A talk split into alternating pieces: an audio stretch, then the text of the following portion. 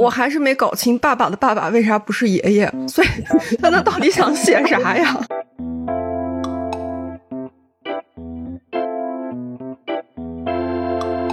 欢迎大家来到有间聊天室，我是小寻，我是 Siki。我们今天来读一本什么书呢？读一本韩国作家的书，然后它的名字叫《明亮的夜晚》。它这个书是今年的书吗？去年吧。你是说他那个韩文版？韩文版啊，韩文版不知道，中文版是今年八月。所以我就挺好奇，因为我觉得读完了以后，感觉它整个故事挺适合拍电影的。然后我就想搜一下，我没有搜着电影，没有，所以我就想知道，如果他拍电影的话，我还挺想看一看。就我昨天边读的时候，就脑子里面就是有一些。那种演员的脸，你知道吧？因为我看韩剧看的比较多，嗯，能理解 那种 那种脸会会那个跳出来。我觉得这个其实挺适合拍成电影的，电视剧可能有点不适合。嗯嗯，电电视剧有点短，但我很喜欢这本书的那个写作手法，在现实中穿插着曾经的这个过程。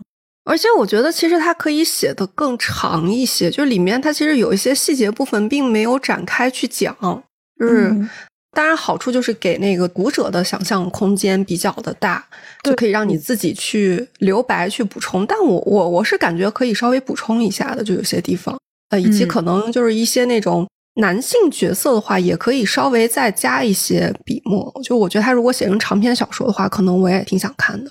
但是我反而觉得他这本书最好给我最好的一个感受，就是它里面没有写太多的男性。哦。是，但是我是觉得有一些就是地方可以稍微再多写，就是不是说具体写一个，就有些情节的话可以再稍微展开写一些。因为这个书里面唯一，反正我看到它其实不是说所有的男性都是那种，也不能说批判吧，但它里面有两个就是感觉呃想要稍微的，也不能用正面啊，就是我觉得可能作者觉得挺不错的那种男性形象，一个是心宇大叔啊。还有一个是他那个妹妹的爸爸，那个是什么关系啊？就是他有一个中间有爸爸，表妹的爸爸是不是？反正就是说他表妹的爸爸在家是做饭，就是结婚的那个时候，就他妈喊他去参加婚礼那会儿，那是表妹吗？有印象吗？有印象，有印象。对，就就那儿的话，他可能稍微就写了那么一两句就带过去了。我的意思就是，类似那种地方的话，可以稍微再多写几笔。我不是说不要去安排一个具体的男性形象，但是如果要拍成电影的话，看导演，我觉得我希望是一个女性编剧和一个女性导演来拍，可能会更好看一些，是不是？就想法有点多。我先说那个这本书，我看到它那个封面的时候，其实我第一次看那个封面的时候，我没有太懂，我不知道这本书实际的那个出版了的时候，那个封面图是这个样子的吗？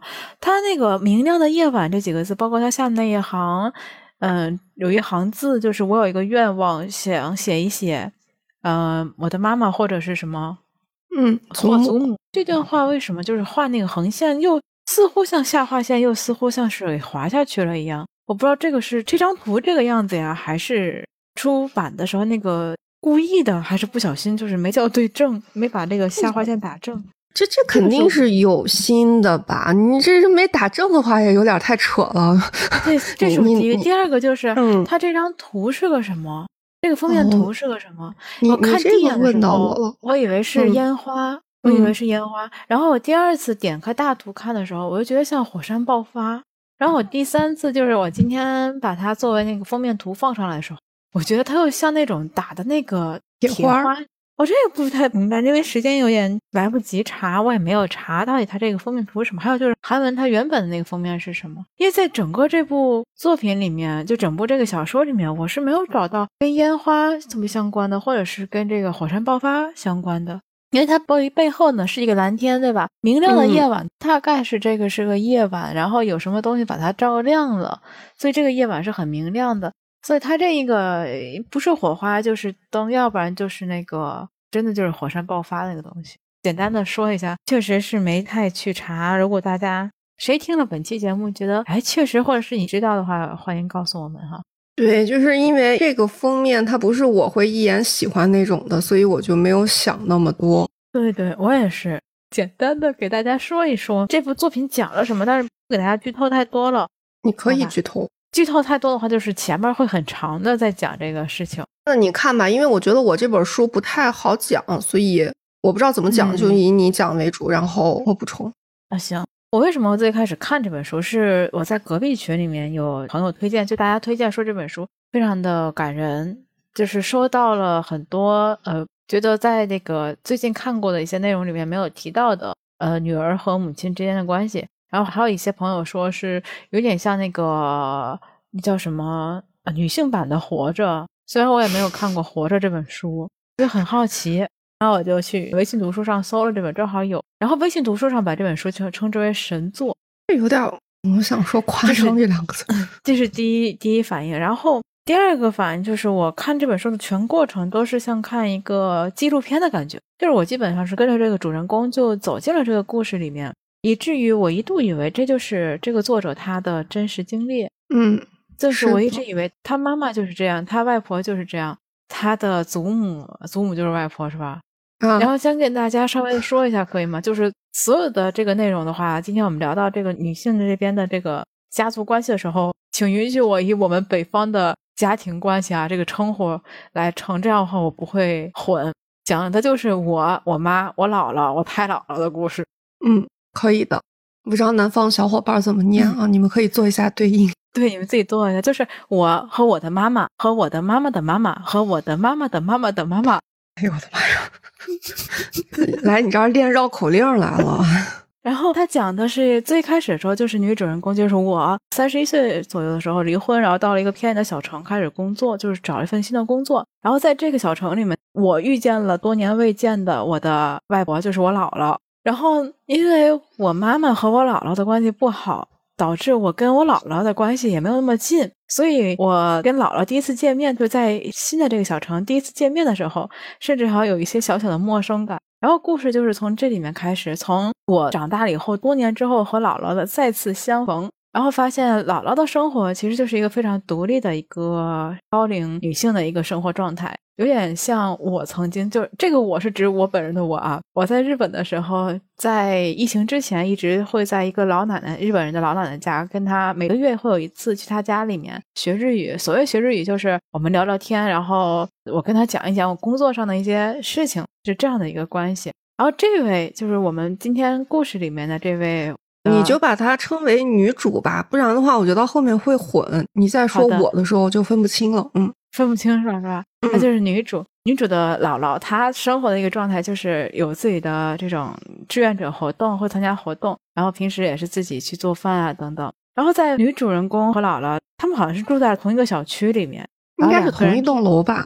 同一栋楼上下层吧，应该是对这样的一个关系中。然后女主从姥姥这边听到了很多。从太姥姥那辈开始，然后到自己妈妈的这个四代人的这样的一个故事，嗯，然后整个这个故事最开头是要从韩国的，应该那个时候是朝鲜吧，就是被日本殖民的那个时候是朝鲜是吗？朝鲜吧，我印象中，韩国我查了一下，他们说是一九四八年嘛，所以那应该还是那个朝鲜的那个年代，朝鲜的时候，嗯，那个年代，然后在那个年代里面出现了这个故事的。这个支系里面最顶头的支系就是曾祖母，所谓的曾祖母就是我们今天要说的太姥姥。然后太姥姥她那个时候还是一个非常年轻的小姑娘，对吧？她好像是卖山芋的哈，烤山芋，不是红薯吗？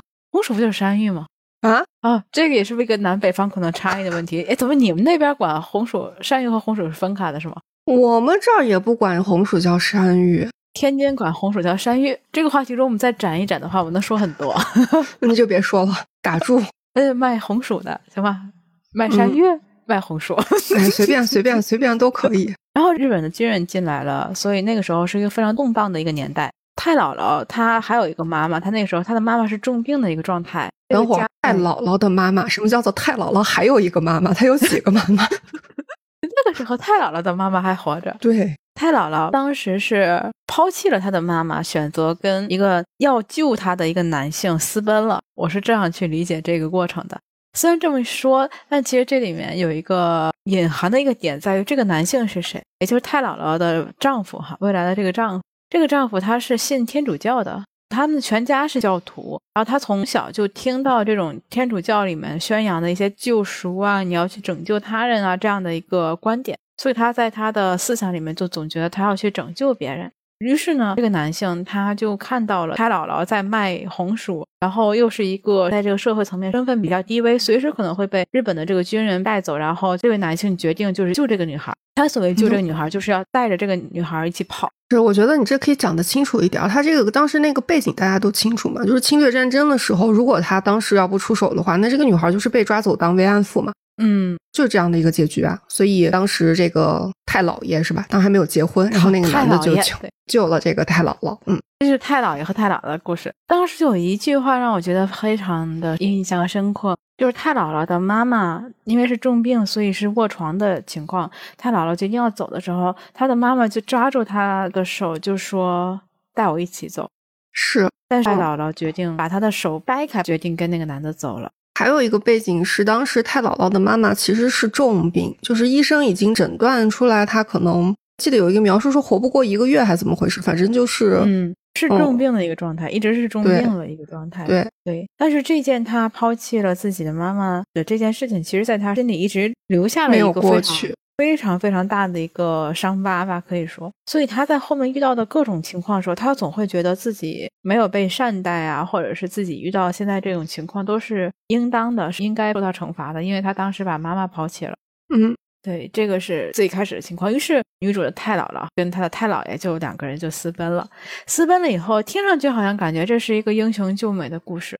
我看这个段的时候，我觉得哎呀，还挺好。你看那个时候也是有这么好的男性哈，愿意。出手去相助这样手无缚鸡之力的小姑娘的结果，到后面发现原来不是这样。是的，他们的婚后的生活其实并不幸福，或者说太姥姥并没有得到什么尊重，她的身份也没有什么改变。嗯，她依旧是这个社会底层的一个一个形象。然后太姥爷对他也是没有任何的爱戴，就谈不上了，连起码尊重也没有。因为在太姥爷他自己心中，他觉得自己做了一个相当大的付出，我。拯救了你，但是为什么你对我哈不感恩？确实 不感恩，对，所以太姥爷心里好像也不是很舒服。我记得里面有一个最最让我觉得很难过的一个描述是，当时太姥爷的亲戚来了，是他的他的舅舅还是谁的一个亲戚，是一个来了来家里了，然后太姥姥就给他们做饭，但是家里本身有的白米就不多，然后给他们做饭以后，那个饭那个饭好像是被被打翻了。对被打翻了，被隔壁家的小孩儿故意打翻，打翻了。于是就只剩下了最后一碗饭的时候，他爸爸就说，就太姥姥就说说那太姥爷就是，就让他赶紧做重新做，而且还训斥了他。然后他们家来的那位客人的时候，也是说一个女人在家连饭都做不好，嗯，很让人难过的一些事情。而且当时太姥姥她还踩到了那个碎的碗上。还受伤了，我印象中太姥爷什么都没有跟他说，就是觉得他没有做好他应该做的事情。嗯，这点是让我看觉得好难过呀。反正我觉得在看他这边的时候，就是怎么讲呢？就是感觉好像是人性吧。开始好像像是一个那种传统的韩剧的感觉，但是就是经过他这里面当然有历史背景，还有一些社会原因，还有一个就是我觉得你真正接触在一起，就是人性的一些那种。地方才能被激发出来，然后造就了这样的一个结果吧。对，是的。但是，然后，嗯，你说不是？我就觉得你这个这个东西你看的时候就难过。还有一个点在于，书里面确实是描写到了说，嗯，这个男的最初他是因为就是信教的那个坚持，然后把自己当成误当成了一个救世主的形象。嗯，那我觉得在看的过程当中，你说他是没有对那个太姥姥一见钟情吗？我觉得也未必。他一开始那种描述的话，是觉得这个女孩挺特别的，但可能确实没有想到那么多，而且再加上还有一个历史的原因吧。那另一个角度的话，就是太姥姥的话，其实她心里面的这个伤口就一直没有愈合，就是她觉得就是她自己抛弃了母亲的这件事儿，没有能原谅自己，所以其实也是有一定的影影响的。我当然不是说帮着那个太姥爷去说话啊，他确实后面做的这个事情的话。就是以前我们能看到的那种 书里面去描写的那种所谓打引号的传统的那种男性吧。对对，而且他当时就是他这个太老爷，他当时就是一种他救完，他先去发起了这个救对方的这个动作，但是他救完了以后，他并不能承担起救赎别人的这个代价还有这个责任。所以他把他自己的委屈，对他把他的委屈、他的不甘，他为了这个女性，就是我为了你，我放弃了我的家族。那因为他的在这个呃社会地位上来讲的话，太姥爷的地位要比太姥姥高一些，高很多。嗯，这是当时他们的一个家庭情况，就是有一种我放弃了我的家族，然后心甘情愿的带着你跑，然后你却。不领情，没有给我，对你没有给我同样的那种期待或怎么样？对，所以他把所有的这些不甘心啊，怎么都发泄在了太姥姥身上。对，以及我个人更觉得他过分的是在对女主姥姥的那个女女小孩子，他们对就是对他的女儿，对对。哎，这块一会儿你可以说一说。嗯，我先说就是。但是在这个整个这个他们婚后的这个生活状态中，嗯，太姥姥还是选择就是默默承受这一些，因为为为什么他会去选择承受？我觉得有两个原因，一个是在当时那个年代很难说跳出这个夫妻关系，然后去反抗什么的，而且就是在这样战争的一个背景下，然后另外的一个就是我们刚才说的，因为她自己当时抛弃了病重的母亲，然后选择跟这个丈夫一起私奔。所以她觉得自己的这些被这样对待的话，都是有点像什么报应那种感觉，然后就是隐隐忍去忍耐就好。嗯，我觉得还有一层的话，是她自己确实也能心里面也承认是这个男的救了自己。嗯，因为当时是很明显的一条结局嘛，如果这男的不叫自己的话，那自己就只剩下去那个可能性了。对。这次是说到了太姥姥，然后我们就说姥姥就开始出现了，也就是女主的外婆，对吧？就出现了，在这本书里面应该是叫做祖母。嗯，祖母哇，这个真的好难啊！祖母、外祖母，外祖外祖母是哪边？外祖母应该是姥姥那边吧？然后就是女儿出生了，就是说书里面的姥姥出生了，姥姥。然后姥姥这块的时候，我有点记不太清了。小小熊还记得？姥姥这块，你说她出生那时候的故事吗？还是什么的故事？印象中是说这个出生女孩，因为她是个女孩，所以在那个年代也不怎么受重视。是姥姥的故事的话，它其实是分成两条线的嘛，一条是跟现在的女主的这条线，就是把现在女主的这条线串起来的，然后还有一条线的话，就是讲她的曾经。在我看来，他其实算是这个里面的灵魂人物，就是他在串起来姥姥、妈妈和女主的这条线，以及姥姥跟太姥姥的这条线。那姥姥刚出生的时候，就是刚才说的女性嘛，女性在那个年代她不受重视。那我觉得要提到姥姥的话，就不能撇开了一家，就是新宇大叔的一家。嗯，但这个如果再讲下去的话，是不是就是有点复杂？剧透了哈。那在新宇大叔，我们要在这里面提是，呃，我们刚才说的是这一条线，就是我们刚才说太姥姥这条线，包括后来出生的姥姥，包括我的妈妈，就是女主的妈妈这条线，都是婚姻状态不是那么的幸福的。但是与这条线相对应的，可以说就是新宇家，新宇一家，新宇一家的生活状态是和这本书里面是，呃，有点像怎么讲，一个对照的一个对照组的感觉，给我看对照组。对照组，他嗯，他让我感觉是那个女女主心里面比较理想的一种男性的形象吧。然后他产生的一个结果就是，星宇大叔他们一家的那个孩子后来的路，其实跟可能呃其他的人也是不太一样的嘛。嗯，我觉得要让我理解的话，就是家庭其实塑造出来的这个子女，其实这里面这条线。这四代女性的话，她们都在自己身上有一些不甘，有一些隐忍，但她最终其实没有能很好的把它解决下去，而是一代一代传下去了。所以每一代，她们其实家庭和尤其是和丈夫之间，其实都是有一定的问题的。那我们就沿着这个角度说吧。对，就暂时先不提那个星宇大叔他们一家，因为这个提的话，就感觉好像把一本小说都给读了。那如果回到姥姥她这条线上的话，姥姥就是当时嫁给了一个。男的，就是当时的她的呃老公，就是老爷。但那个她嫁的那个男的话，其实是已经有了妻女，已经有妻子的。对他已经结过婚了，但是他当时没有告诉姥姥，而且是太姥爷是知道这件事儿的，就是姥姥的父亲是知道这件事儿的。但是他间接促成了这段婚姻。其实姥姥是并不喜欢这个男的，也不想嫁给这个男的。而且当时太姥姥，就是姥姥的妈妈，已经告诉他说，这个男的不能嫁。就是他有，你看他当时举了一个例子，我印象挺深，就说他吃饭的时候，那个碗里面的肉大块的，他总是最先就去下筷子就会夹到自己的碗里。那这种男的话，他是不会想着你的。当时说过这样的一句话，但是姥姥当时觉得，反正自己不受重视，不受父亲的喜欢。既然是父亲看中的男的的话，她觉得就应该去嫁，所以她嫁给这个男的了。没想到跟这个男的结婚以后，生了女儿，就生了女主的妈妈。女儿出生之后呢，丈夫的原配找过来了。那丈夫的原配找过来以后，就反正最后的结局就是，呃，这个妈妈的户籍是一直挂到爸爸那儿的，姥姥和妈妈就是等于有这个母女关系，但其实户籍上面并没有任何体现。我不知道这个到后后面那个小说有没有提，有修正过来或怎么样，但很长一段时间都是这样的一种关系。那由于这个家庭就等于又是一个单亲家庭，姥姥带着妈妈。而且姥姥要在那样的一个年代当中，她要想办法去养妈妈，那肯定很从小的话，其实从这个情感上面对妈妈就是有一定的缺失的。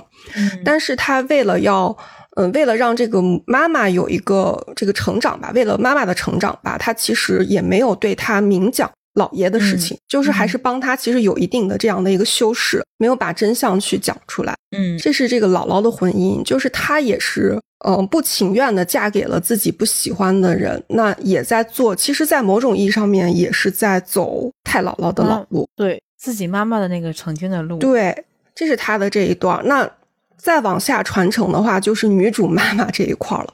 嗯，女主妈妈这一块的话，我记得好像她其实，她其实当时要妈妈要，就是女主妈妈要和爸爸结婚的时候，姥姥也是反对的。姥姥，我这会儿没有哎。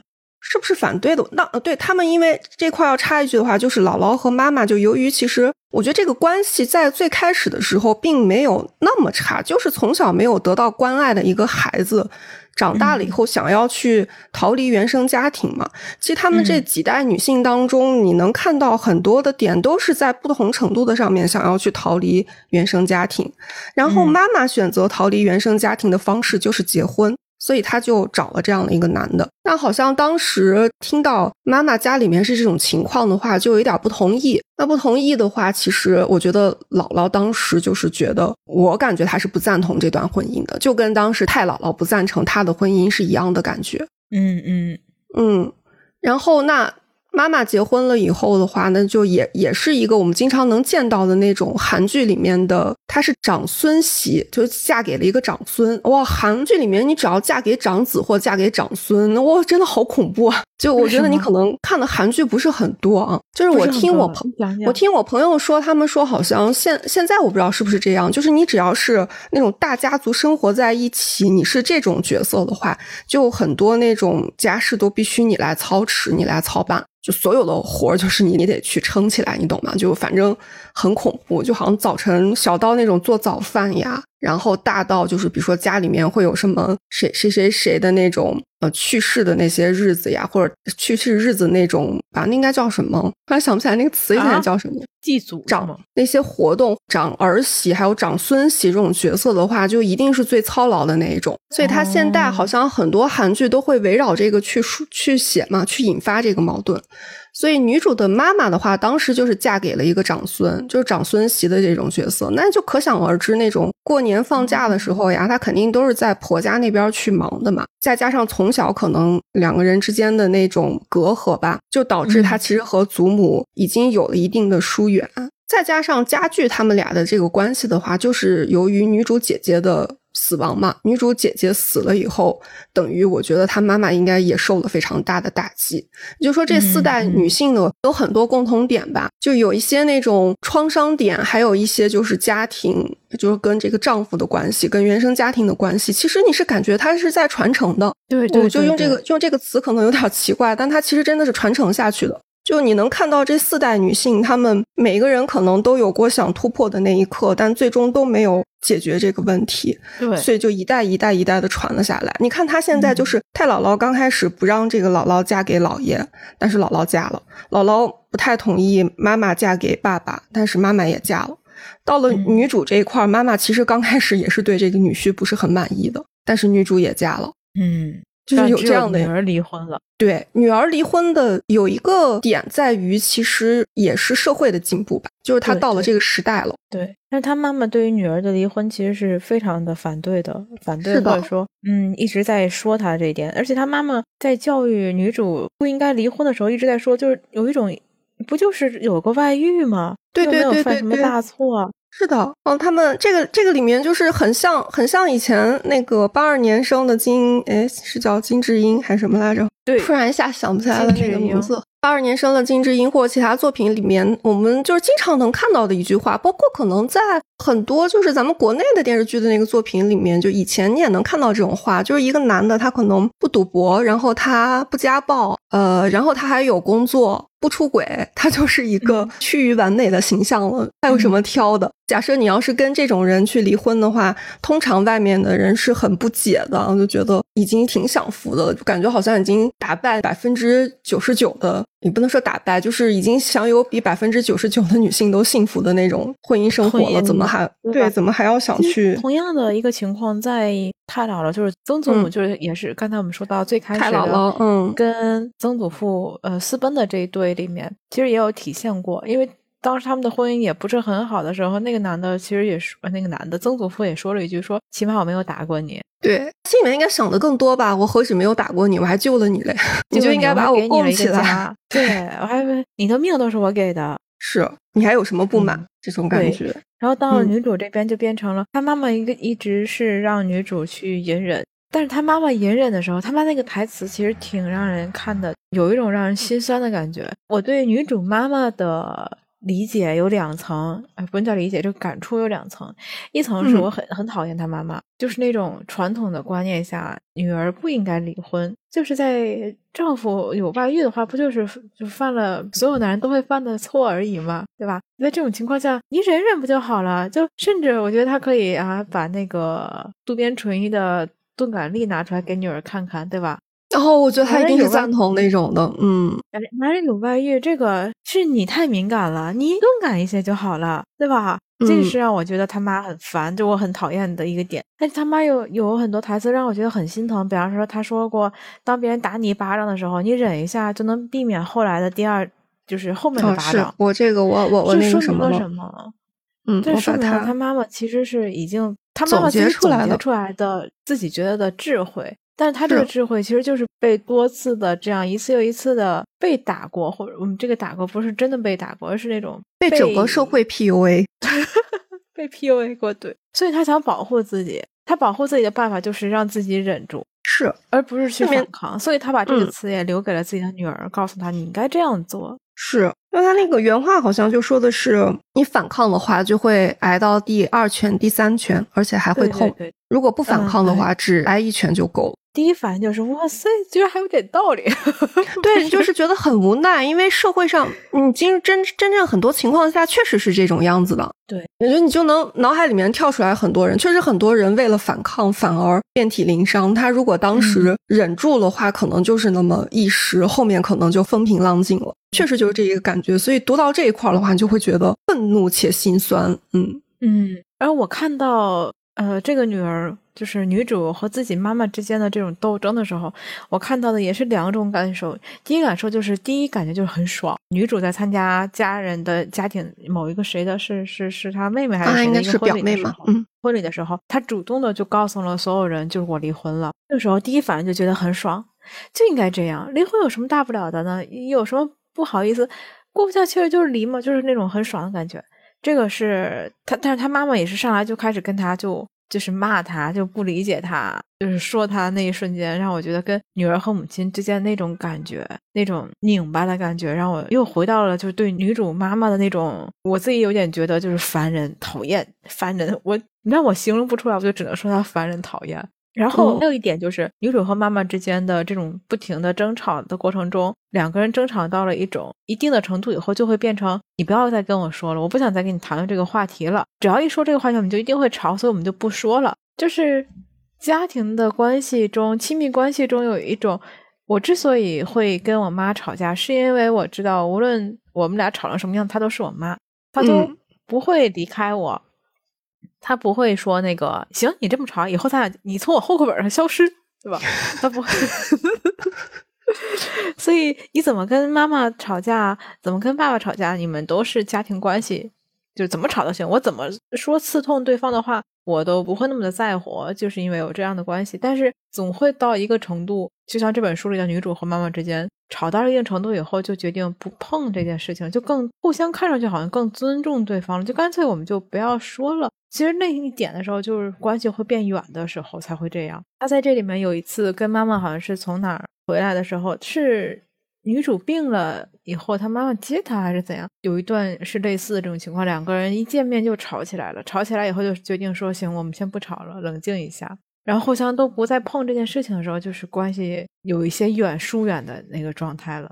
嗯。怎么说呢？但是我是觉得这个东西要放到现实当中，它其实也不是件坏事儿。能理解我的意思吗？就是每个人都有每个人的坚持，每个人都有每个人的世界。当有些观念它不被接受的时候，你把它放一放，也不是一种错的选择。嗯，对，不碰这件事，我觉得，嗯。看到了不同时代下的，就在这本书里面啊，这个书里面不同时代下的女儿和母亲之间那种关系，包括我们刚才有提到的，从最上面来讲的曾祖母和祖母之间，就是太姥姥和姥姥之间的关系。然后到新宇那个那一家人里面，其实也有一有一层母母女关系。刚才不是一直在说那个传承这个问题吗？嗯，我刚刚说的说的过程当中，我就想起来那个艳女那本书里面，他说就是女儿艳女的话是从妈妈那儿。学来的，然后有一个类似的话吧，对对，那我感觉就能体现在他们这个里面。更深层次的去解读的话，就是他从妈妈那儿看到的、学到的，其实就是爸爸对妈妈的不尊重。这些女儿他们都见证了这一点，对对。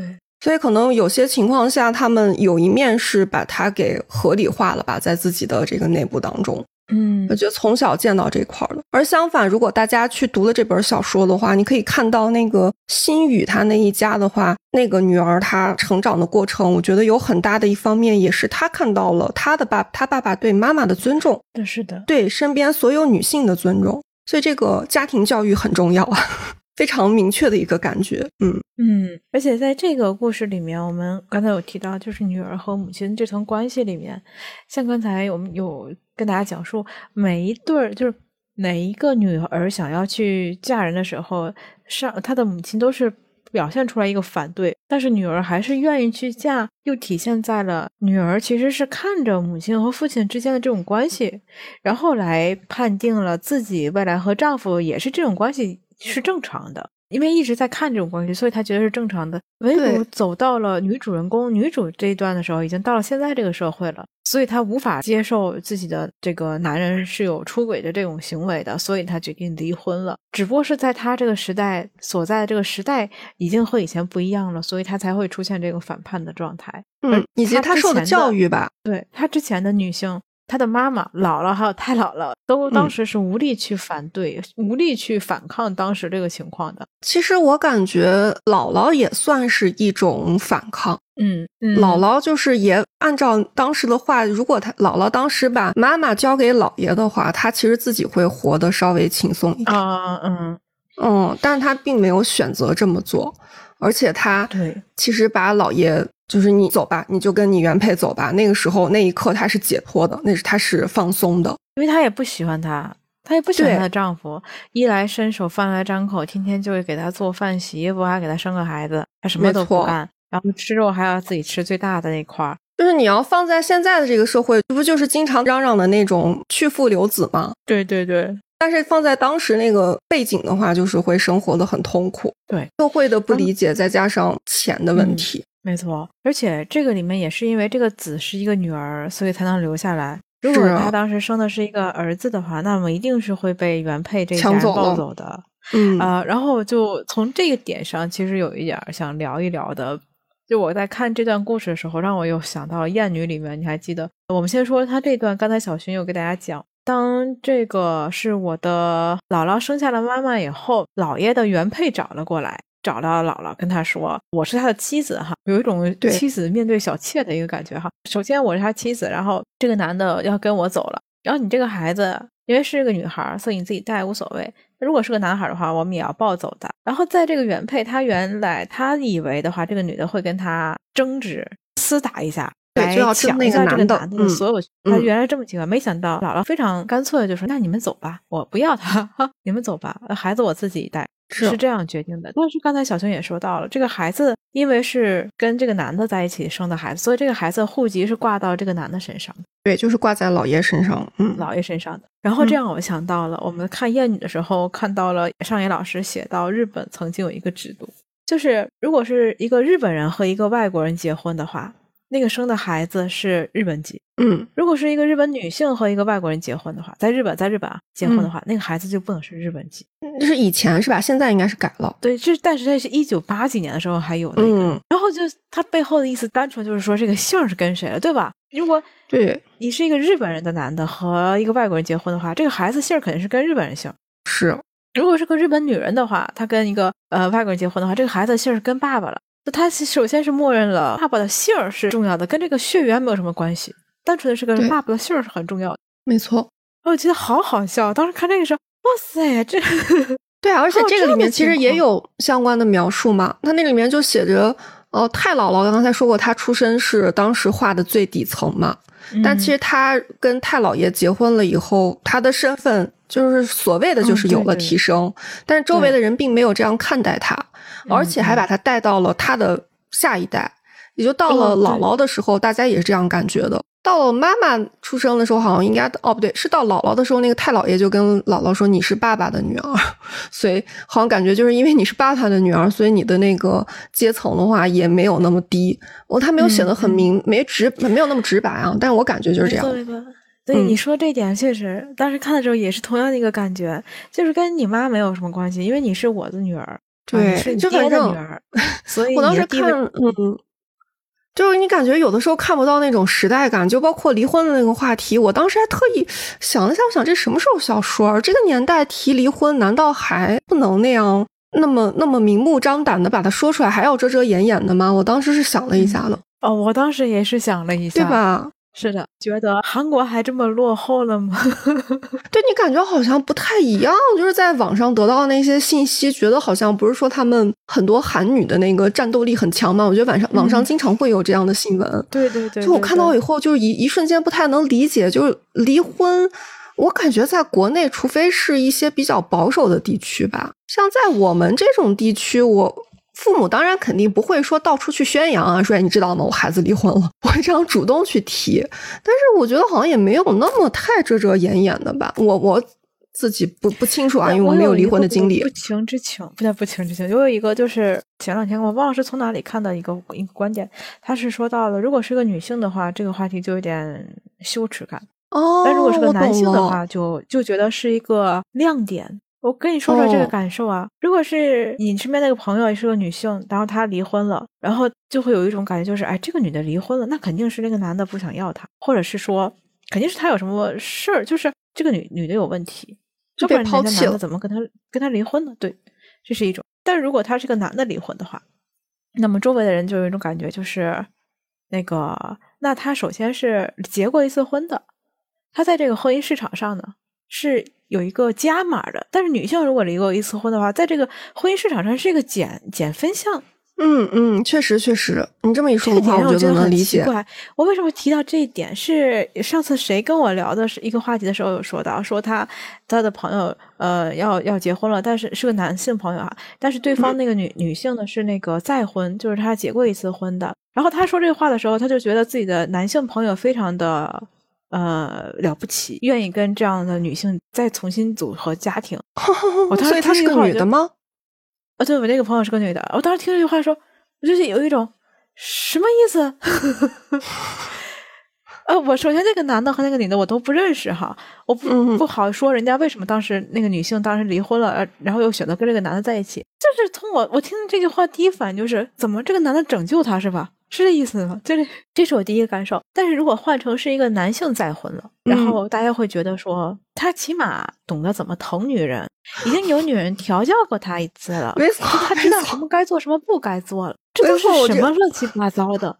没错，我就是每次听到这块，我也特别想翻白眼儿，你知道吗？我就觉得首先啊，有一个就除非是出现丧偶的这个状态，对吧？否则的话，一旦有一个离婚，那一定是有一个已离异的男性和一个已离异的女性，他们俩肯定是感情不和或者有怎样的情况，所以离开离开了。明明是同样的一段婚姻，然后两个人离开了，为什么这个男性就变成了 plus，，这个女性就变成了马伊纳斯？嗯，是觉得很莫名其妙的一点。但这个确实很悲凉，在现在还能看得到，哎，现在还能看得到，因为我就是最近才听到的这些话题。普遍现在还是这么想的，我就先按我的方式稍微再捋一下这个线啊。四代女性啊，太姥姥、姥姥、妈妈和女主的故事。那他们，我们刚才说了，都是有一个主动或被动的想要逃离原生家庭，然后在自己的婚姻当中，可能都会有一些不满，但最终没有采取任何措施，除了到女主之前啊这样的一个故事。那太姥姥呢，就是她当时在朝鲜时代有这个。呃，战争。那如果他当时不选择跟太姥爷私奔的话呢，就有可能会被拉走去当这个慰安妇。那他当时因为太姥姥的妈妈是呃。非常严重的病卧床，呐生命当时已经，呃，就是几近已已经就是还有差不多，医生说还有差不多一个月左右的寿命。嗯，他当时没有办法，万般无奈之下，他就抛弃了太姥姥，就抛弃了自己的母亲，然后和太姥爷私奔了。这个就成为了他心里面的一个。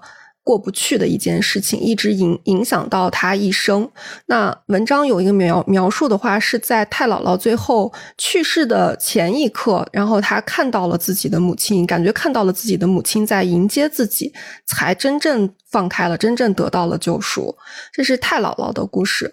那太姥姥的故事，刚才我们在讲的时候也说到了，太姥爷虽然一开始充当的是这样的一个救世主的形象，但他其实在之后的婚姻当中，并没有给太姥姥足够的呃呵护和尊重，那反而就是还是用那个挺我们所谓的大男子主义那一套，然后任何事情这个杂事都交给太姥姥去做，而且对太姥姥还有非常多的不满。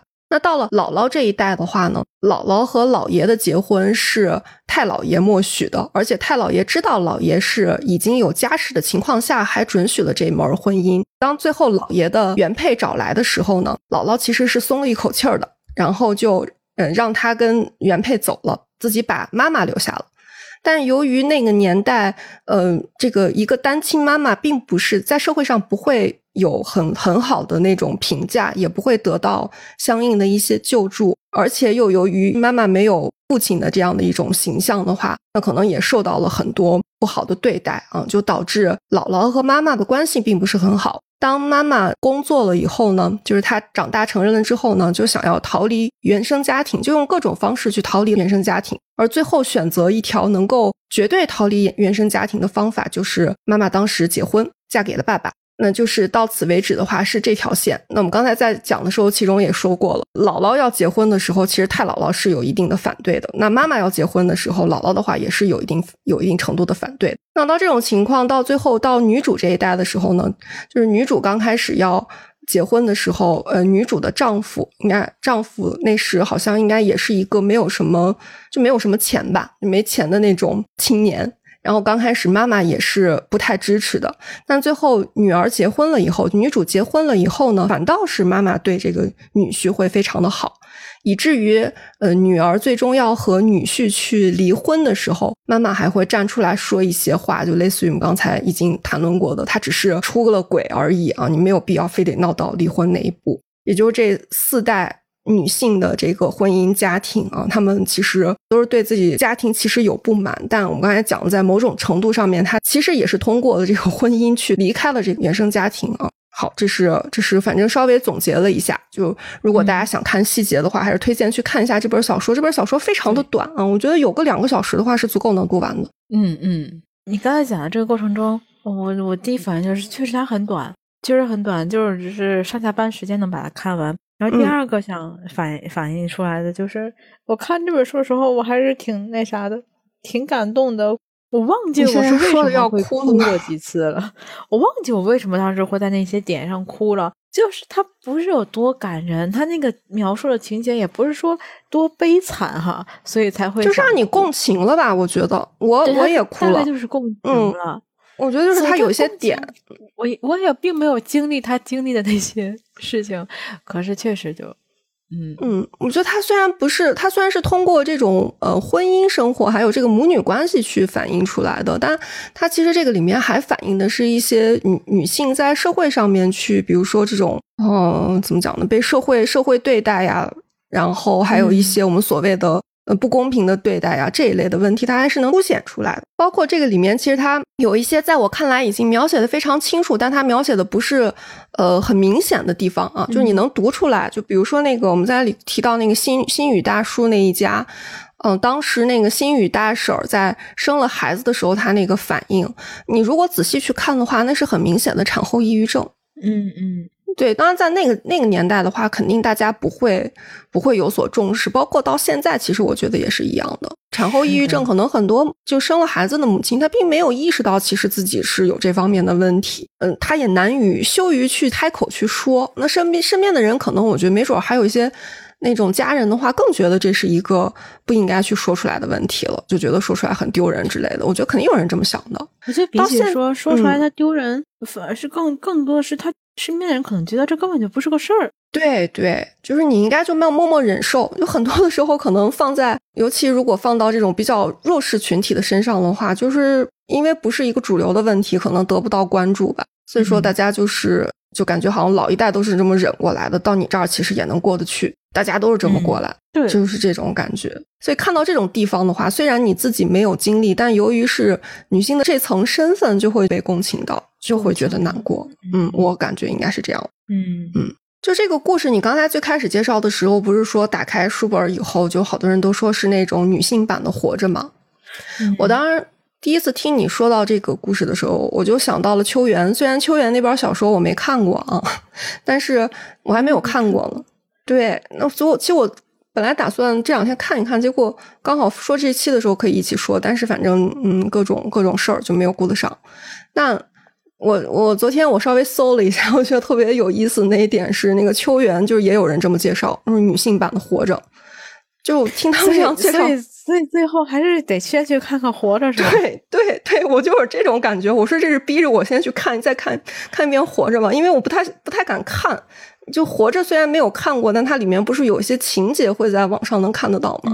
我看那个描述，我就有点不太敢翻这个这个小说，你知道吧？但这种类型的书，它都以这样的一个冠名去讲的话，你就觉得很想去看一看到底活着讲了一个什么样的故事。是的，是的，是的，嗯，我有同感。嗯，然后我还是接这本书想说的一个话题，就是嗯，说到这本书它的一个特点，一个是它描述的一个特点，还有一个特点就是它这本书里面的男性其实很少出现的角色很少，呃，出现的角色都是一些，比方说，呃，女主的男那个前夫。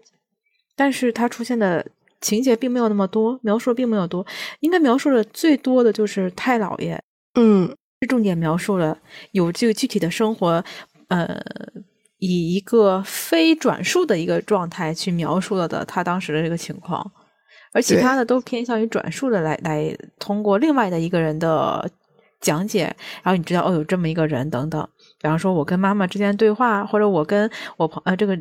女主和朋友之间对话，女主和她的闺蜜哈之间对话，然后女主和妈妈之间对话，然后引出了这个我们看到她的前夫是怎样的一个人等等。嗯，所以这本书给我的一个最大的感触就是他出场的男性非常少，然后同时还有一个还有好几次出现的是女性，只有女性在场的这么一个生活状态，比方说里面还出现了一个奶奶。那个奶奶是他们呃女主的外婆对吧？曾外婆祖母对女主的姥姥，姥姥他们当时避难的，就在战争期间避难的时候，她还是一个孩子的时候，她跟她的妈妈去避难，在避难的那个过程中，然后跟新宇家的大婶、新宇大婶和新宇的孩子。就是母女新宇母女俩一起避难的那个场景，是一个奶奶家。那个奶奶家叫什么？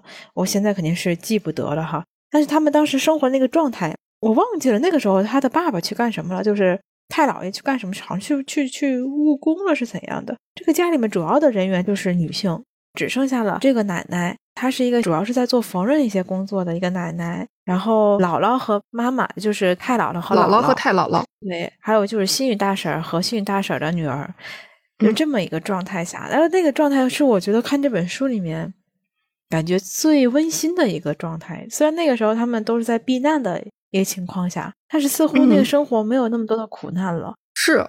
而且当时那个收留他们的那个应该是新宇的姑姑吧，好像记得姑妈。然后她好像应该就是有一点积蓄，而且我当时记得她对那个房子的描述是建了非常高的围墙，你就感觉好像是隔离起来的一个，对，是一个小空间。而对为什么会觉得特别舒服的一个原因，我觉得大概大家都是平等的关系吧。嗯嗯嗯，对，对对对，互相。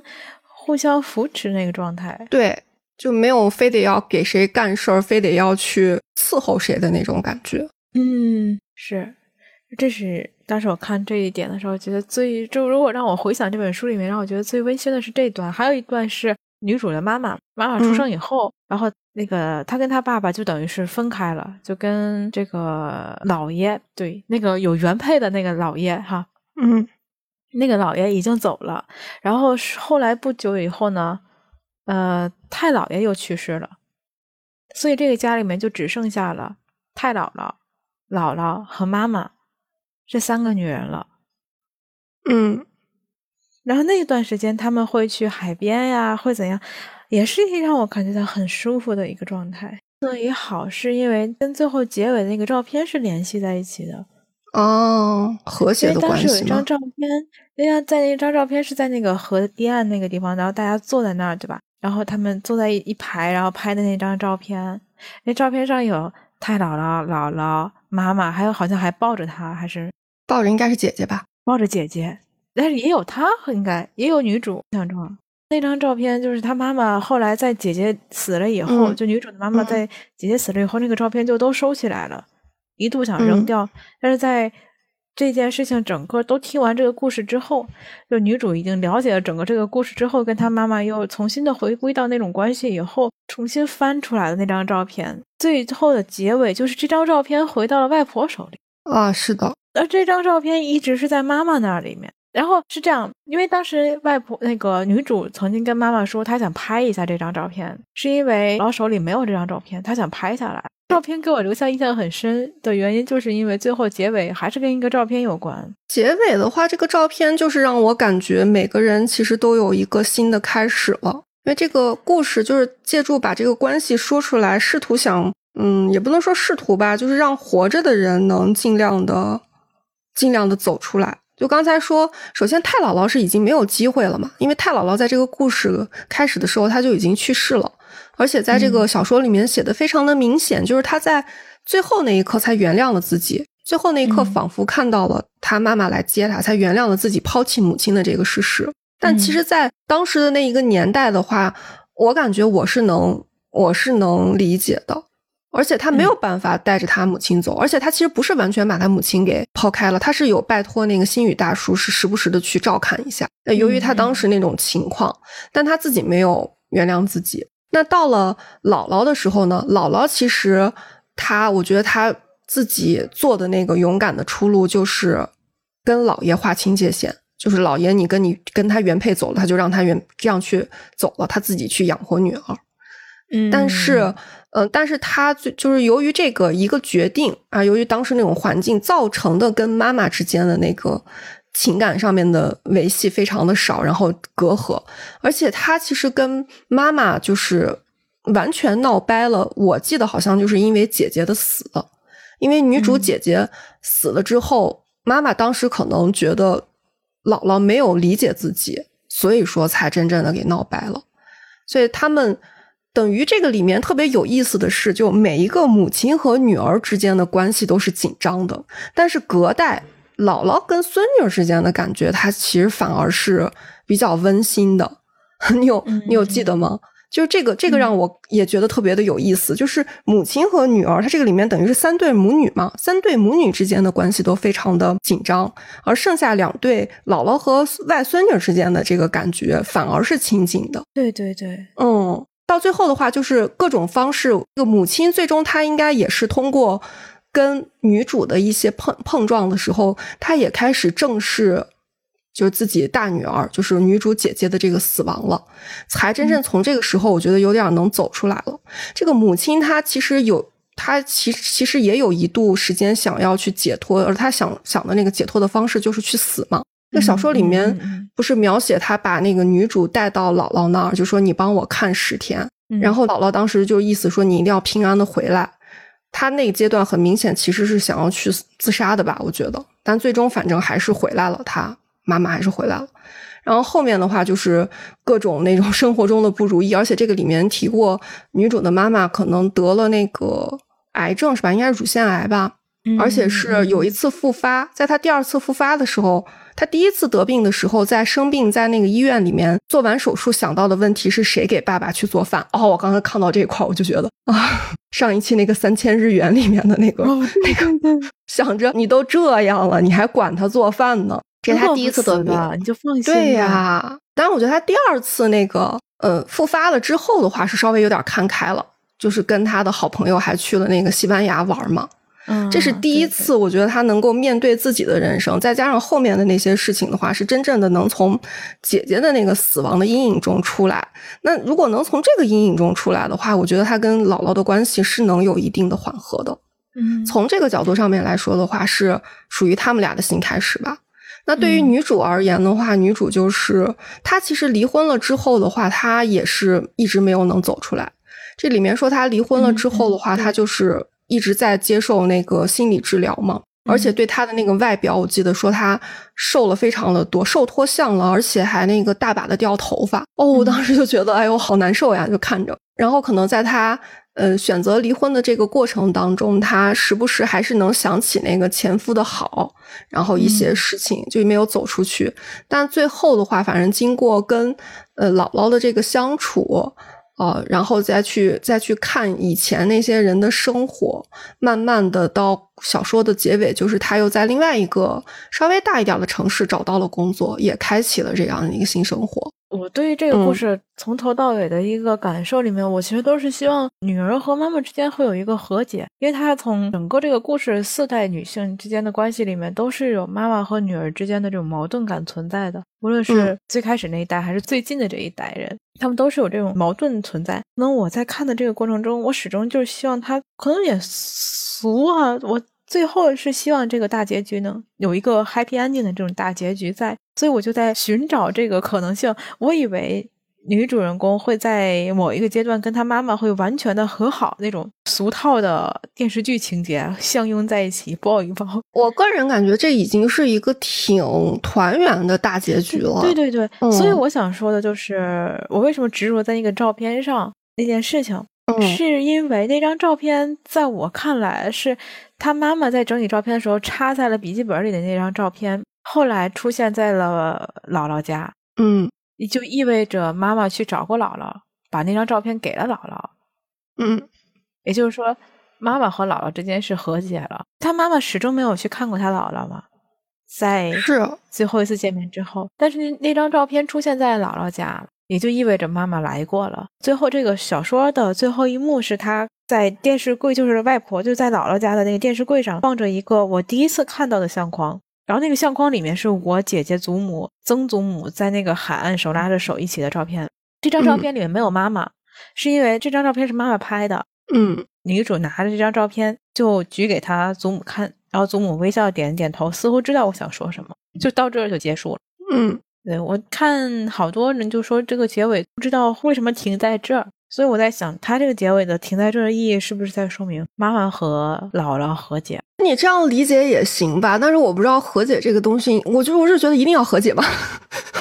哎，我就想，我就想，一直想着找，哎，我得找着这个和解，一定要和解吗？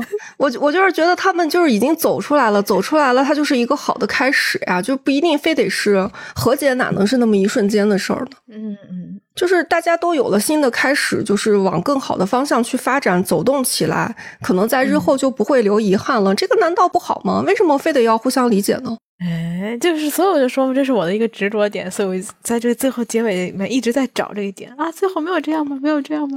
这种感觉。对，反正反正我挺喜欢这种结尾的，因为我感觉就大家每一个你心里面。受到的那种伤害，或者刚才我们说到这种传承，它是日积月累去形成的呀。你想要让它短时间之内就消散的无影无踪，或者是呃，每一代的那个价值观就突然能在一个地方达成了一个联系，不是那么太容易的事情呀。对啊，但是他在最后。已经每个人都向前走了一步，这难道不是一个很好的结局吗？这在我看来简直是个太好的结局了。至少现在，姥姥、妈妈和女主两个女儿，她都有机会在自己的母亲还在世的时候就能向前一步，嗯，也有可能不留遗憾。这是一个多好的结局啊！这个确实，嗯 嗯。是觉得，如果真的要达成完全和解的话，那是以后的生活。他只要有了这样的一个趋势或者这样的一个点的话，我就觉得已经足够。就是他们恢复了沟通，在我看来就是一种和解。对啊，哦，那你要这样理解的话就 OK。看的时候，我就突然有点理解，就是有些母亲她没有那么多的心情来对待小孩儿、小孩教育这方面。就是我们知道，理想的父母的形象的话，一定是。不要去责备小孩，不要去责骂小孩，然后遇事儿的话就特别冷静的去跟他讲之类的是吧？但是你现在随着那种 年纪增加，再加上可能有的时候，就我们虽然不是带小孩儿，但是上课的时候你在各个方面碰见学生，我有时候我就挺能理解家长的。你有的时候不是你想急，就是你懂吗？就是没有没有耐心去那么那么详细的去应对这个事情。世界就是我们家狗一样。对，就生活的一些琐碎的事情，已经把我给掏空了。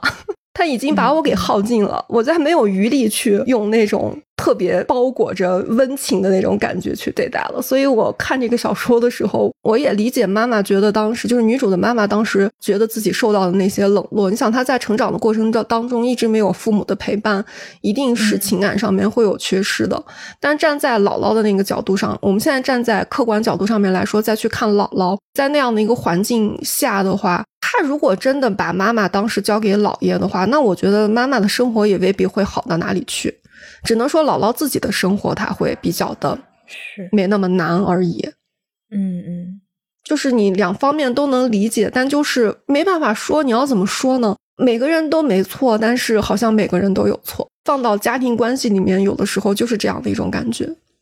看似两个人好像都没错，但是你要真细究一下的话，可能各有各的道之处。是这样的感觉，所以我觉得我看到后面我是挺满足这样的结局的。我甚至已经把那个电影的那种最后一幕都构想出来了。哈哈，但 昨天无聊的时候就在想这件事。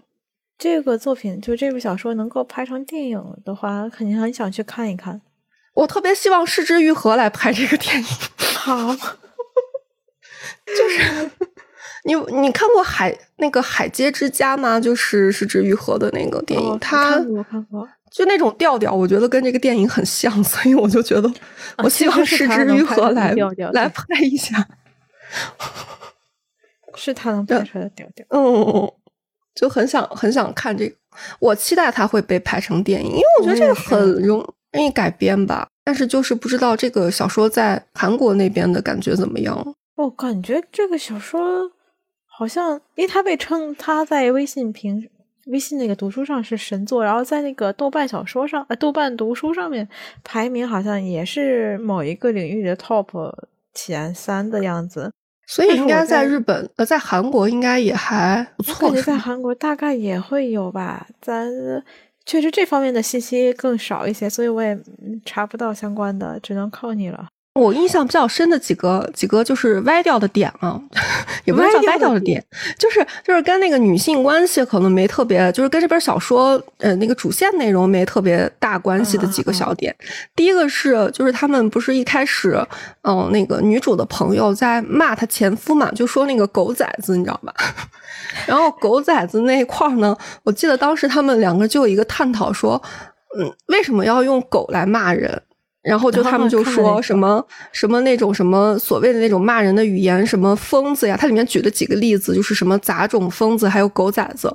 然后他说这种骂人的话，都是那种就是叫什么蔑视呃弱小群体的那种那那种角度出发的。然后他们当时就在说，哎，有没有什么新颖的脏话？哎，我当看这一点的时候，我就觉得，哎，确实啊，好像好像就是什么什么狗，在很多时候总是就是作为。骂人的那种语言出现的，嗯，中文也是对吧？哎，韩语也是这样吗。但你看日语很少哈。嗯，日语好像没有。狗招谁惹谁了呢？不嘛，那么可爱的小家伙。嗯，包括就现在可能不算骂人的那种话，什么单身狗呀、乱七八糟这种也是。还有舔狗是吧？我没有想过这一点，不知道有没有人研究这一块。哎，社会学里面有人研究这块吗？日语里面会不会就是你们可以研究一下，就是日语里的脏话？我我估计有人做这种研究，我估计是有人做这种对比。哎，感觉听上去还挺有意思。嗯，那我们就说说那个读过的，就是咱俩这些年哈读过的这些作品里面，这些年我们读了几年，读了一两年而已。跟母女关系相关的一些读过的内容，比方说我印象比较深刻的啊，从我印象比较深刻来说的话，首先第一个我会还说是那个圣母。嗯，圣母里面的母女关系描述的是太有意思了。因为它里面一共有呃母亲最上面的母亲，然后她历经万难哈生下了的女儿，然后这个女儿又被一个小男孩儿哎不小男孩被自己的那个嗯从小一起长大的一个男孩强奸，然后生下了他的女儿啊，但是呢。因为她是没是一个是意外怀孕的生下来的孩子，所以呢，这个母亲就把这个小女儿，按理说应该是她的孙外孙女，对吧？嗯，把外孙女变成了自己的女儿来养，这样一个一个家庭关系里面，一个让我看上去就非常扭曲的一个家庭关系。我们当时聊的时候，我们是说不能理解这个母亲为什么会同意让自己被强奸的女儿生下这个孩子。而且是母亲给这个女儿灌输的这些思想，就是有一个孩子是一件不容易的事情。他可能是你死去的之前就生你之前，然后流掉了那个你的哥哥或者是你的姐姐的转世哈。对对对对对。哦天呐，不能理解！就当时就想，哎呦，这是这是一个多么扭曲的一个想法啊！不能理解的同时，又觉得这个母亲非常的。让人心疼、心疼的一点，哦，让人心疼。有病又有病，又让人心疼。就是她经历了太长时间的那种想要一个孩子却得不到，然后老公又表面上那么支持，但其实婆婆那边又就指点她什么你的种子再好，地不行哈。印象特别深那句话，种子是地不行这件事情，我真的觉得这个地不行这句话真的是啊，也不谁开始想这个词儿。然后之后就是我们看的那个绝教。绝教的母女关系让我觉得更符合日本的那个家庭关系，就是男主外女主内。哎，说到这个的时候，让我说一件事儿吧。呃，如果你在日本的话，你可能你不知道，你不在日本，在日本的小伙伴，大家知道有一个嗯，My Number Card 那个卡，我谢谢你哈。当时办那张卡的时候，嗯，当时办那张卡的时候哈，那个。嗯，给我们的那个宣传是说，有这张卡以后就很方便了。你去便利店，以前你去开什么住民票啊，哈这些东西，嗯，纳税证明，你得去区域所，你得请假，因为区域所他上班也是周一到周五啊，早九点晚五点，正好是我上班的点儿，六日他也歇。你想开证明，你就得请假。但是你有一张卡，你就不一样了，你可以去便利店，哎，便利店就直接能打印了，多方便，对吧？是不是？我就办了，办了一直也没用了这个功能。今年我给我爸给我爸妈申那个签证的时候，想让他们来日本看看，申签证的时候，哎，终于找到机会可以用了。我兴高采烈的去了门口的便利店，发现名古屋不支持。哎，我我部长那前在那之前，他刚去便利店开完住民票，因为他不是名古屋市，所以他支持。你说名古屋的便利店，他不支持住在名古屋的人开这个住民票，他支持别的市的人在在名古屋的便利店开住民票，是不是？不是，就已经让我觉得很可气了。然后我去网上查的时候，发现名古屋那个市役所上写的原因是什么呢？是那个考虑到什么安全性啊、什么系统啊什么的，所以名古屋暂时还没有导入这个系统的想法。啊，这就是我第二个生气的，怎么那么落后啊？人家东京都已经能开了，你这还不行？这第二，然后第三点就是有个朋友给我发了个截图，就是名古屋市那个市长，他在回答市民问题的时候说了这么一句话：说开住民票这种事情，让家里的老婆去不就行了吗？哦，何必请假呢？嘿，哇，这个这个居然没有成为那个什么新闻吗？他说完这句话以后，他自己觉得不妥啊，他说了一句：我上面那话说的有问题，我撤回。哦，你说撤回就撤回。这个反应很有意思，就感觉好像，哎呦，糟糕，真心话说出来了。等一等，不算，气死我了！你说本来你这个名古屋是开不了这个票的时候，就让我觉得很生气了，然后你又说那么一句话，我当时想，哎，但凡不是因为工作在这不能瞎动的话，你就那个什么了，是吗？号召大家不要来名古屋啊！旁边那么多那个还是东京好啊，东京、大阪、京都，大家多去一去嘛。不好意思，跑了个题儿。再说说到这个传统家庭的这种关系，所以你就发现这种传统的关家庭的关系，在日本，日本尤其是日本男性的心中，其实还是占有很重要的一个地位的。我感觉，他们觉得里面还是这种，不一定就是日本吧？啊，是吗？你再往我们周边辐射辐射也是可以的。哦，这是我这说话的艺术。说那个绝交，但是绝交这个书，因为他讲的内容太太多了，所以如果大家想了解当时这里面的母女关系的话，就听我们绝交上一期节目哈。嗯，剩下就是说艳女，因为艳女里面是有讲到了太多的，它有三章是讲这种母女关系、父女关系，还有就是家庭和女儿之间的关系。嗯。但是那个内容有点太深刻了，所以呢，留在我脑子里的东西并不是那么多。留在我脑子里东西最多的还是从零开始女性主义那本里面讲到的跟母亲的关系。啊，那个其实跟厌女有重合的地方嘛，有就是包括我们一开始说的，有一些是从母亲那学来的。对对对，厌女，对对。那母亲和女儿之间的关系是传承下来的那种。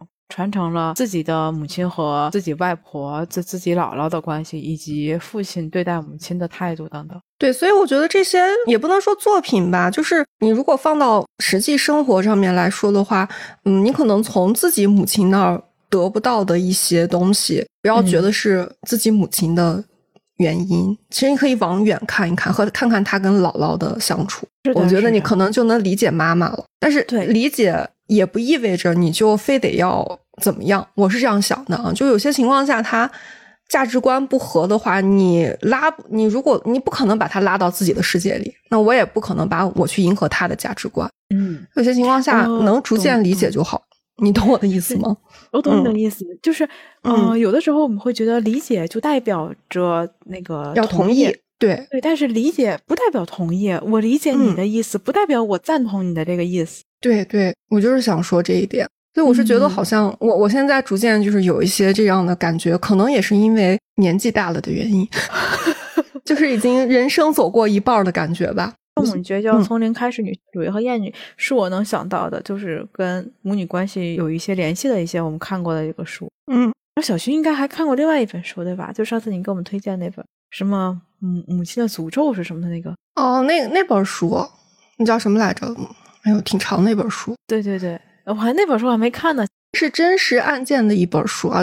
Siki 说的这本书是我们四月推书的那本介绍，对对，嗯，叫应该叫游走在治愈与治愈的四月里面那一期节目里面提到的，应该是母亲的，哎，名为母亲的诅咒和名为女儿的牢笼，是不是？他那个书没有出中文版，所以中文版我们也不知道。对，就因为日语我也忘了，我有可能把这两个说反了啊。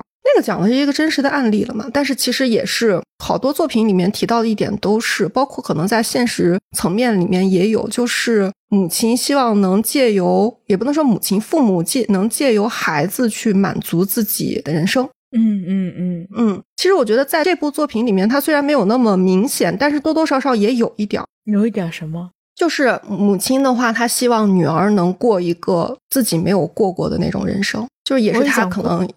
过的日子是吗？他挺向往的那种比较好的那种生活，我就觉得现在就是多多少少能理解这种想法。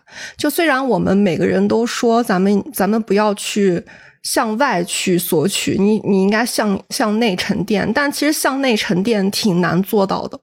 我刚才讲的，你可能被生活的琐碎，然后已经被掏空了一切，然后就很想做一做白日梦。你能理解我说的意思吗？嗯。就可能，如果我有一个孩子的话，我也会幻想，我有些事情没有完成，他能能不能在他的身上，我来培养他，让他能去完成。我觉得我似乎也能理解，我不是说这个是对的啊，但是有的时候我觉得我能理解这种想法。出发点我们不能说它是坏的，但向内沉淀这件事儿真的好难做到呀。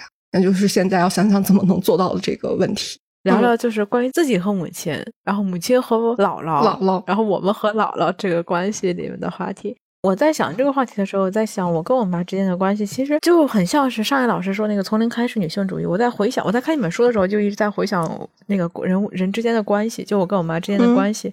就小的时候，她一定是有那种极强的控制欲的，就是一个弱小的，在她看来是弱小群体。他那个控制感体现在，比方说做作业的问题上，他要求你这个作业是这样做，你就多错了一个也不行。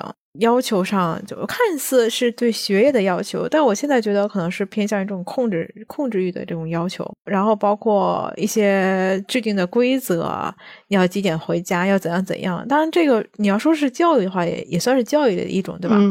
嗯嗯，女女孩子嘛，要不能在外面太待太晚了，要注意安全什么的。